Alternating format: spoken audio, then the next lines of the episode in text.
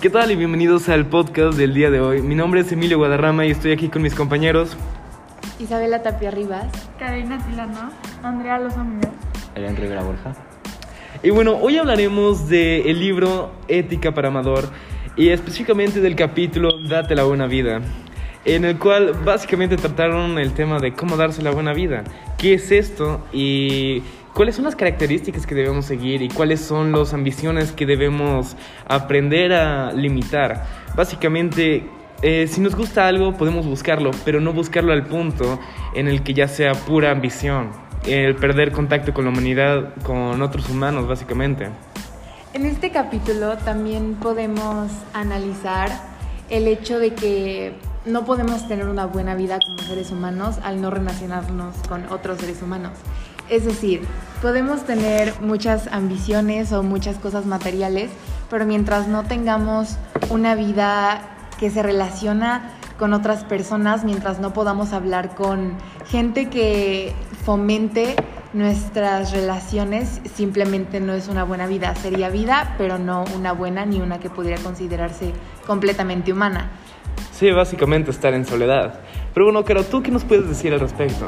Bueno, que necesitas pues o sea, relacionarte con los demás para poder tener contactos y aparte que las personas no vean solo tu dinero como en el caso anterior que nos pusieron que era este que La vida de Kane, ¿no? ajá sí que pues tipo mueres solo porque pues o sea al ganar tanta riqueza este material perdió la emocional con las demás personas lo cual hizo que se alejaran de él Pues sí, ya como él solo veía el dinero, la gente solo veía el dinero en él.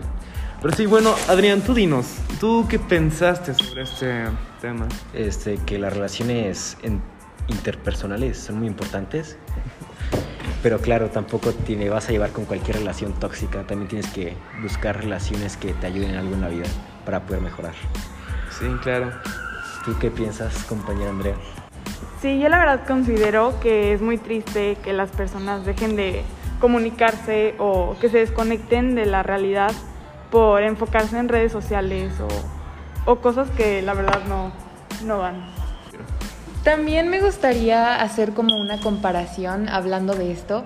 Creo que algo que se puede ver mucho en el entorno, sobre todo escolar, es a la hora de tener amistades y que realmente terminen ignorándote por irse con otras personas que les brindan más popularidad o estatus sociales más altos de los que antes tenían.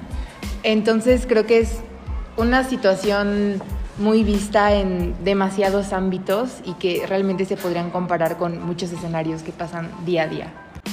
Pues sí, realmente es una situación triste, ya que, bueno, como dices ante- anteriormente, no se limita a, a situaciones de si me importa más el dinero o me importa más la gente, realmente llega a muchas cosas diferentes. Por ejemplo, la gente que se enfoca solamente en trabajo y abandona toda su vida, que por estar metida en el trabajo, eh, bueno, en algunos casos mm, deja de lado a su familia, en otros casos ni siquiera llega a tener familia, nunca se casan, nunca tienen hijos, nunca hacen nada con su vida, no tienen amigos y terminan muriendo solos. Y inevita- inevitablemente, a menos que hagan algo para buscar contacto humano. También pasa en, en casos en los que ya tienen una familia y llegan y se empiezan, en, enfrascan en el trabajo de una manera terrible, abandonan a su familia prácticamente. Y al, al menos es un abandono emocional. Claro, tú, ¿qué tienes que decirnos al respecto? Eh, pues como dijo Isa, yo creo que mucha gente, bueno, en nuestro entorno puede pasar en nuestros casos que se enfocan en tener buenas amistades y al final pues se separan por tener este más eh, amigos o solamente para estar en un cierto entorno, pero no les sirve al final o se quedan solos o se- quedan sin verdaderos amigos.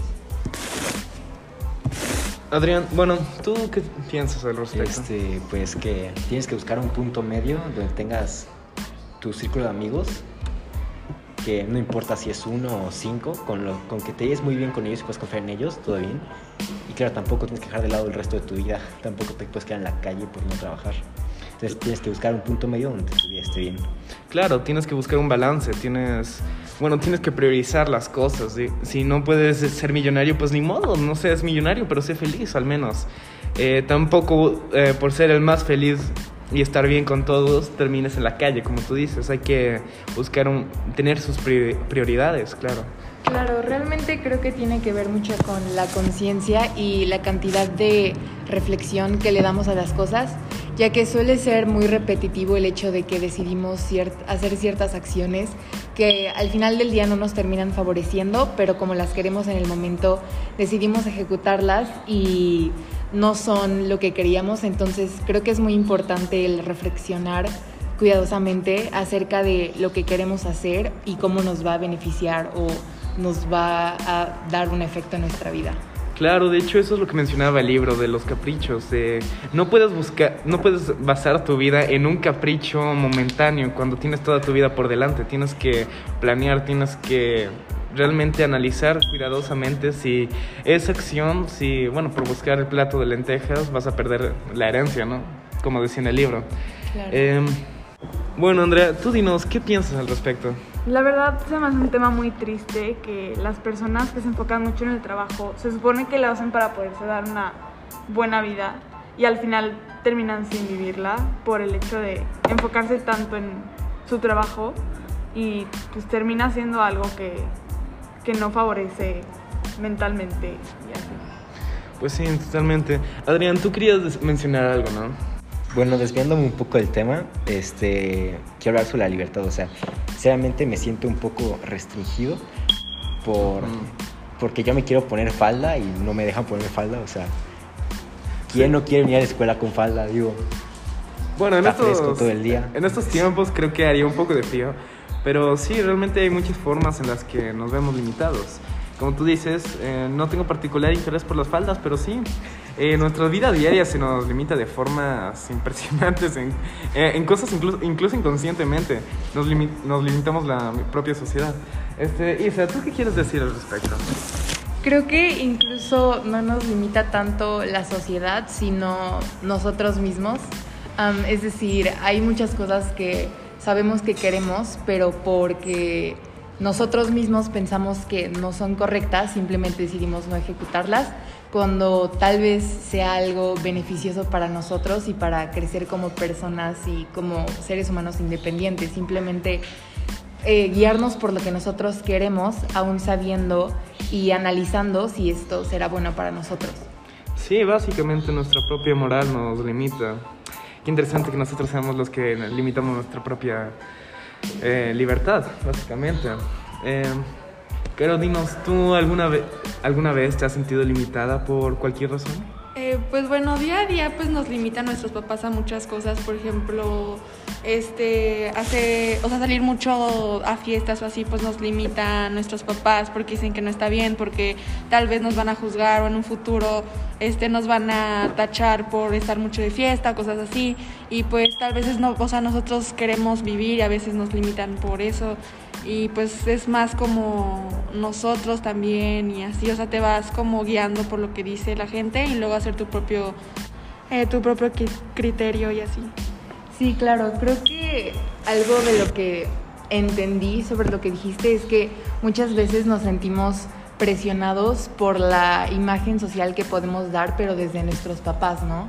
Creo que muchas veces no nos permiten hacer ciertas cosas no tanto porque dañen nuestra imagen, sino porque les da miedo dañar su imagen, ya que a fin de cuentas somos sus hijos.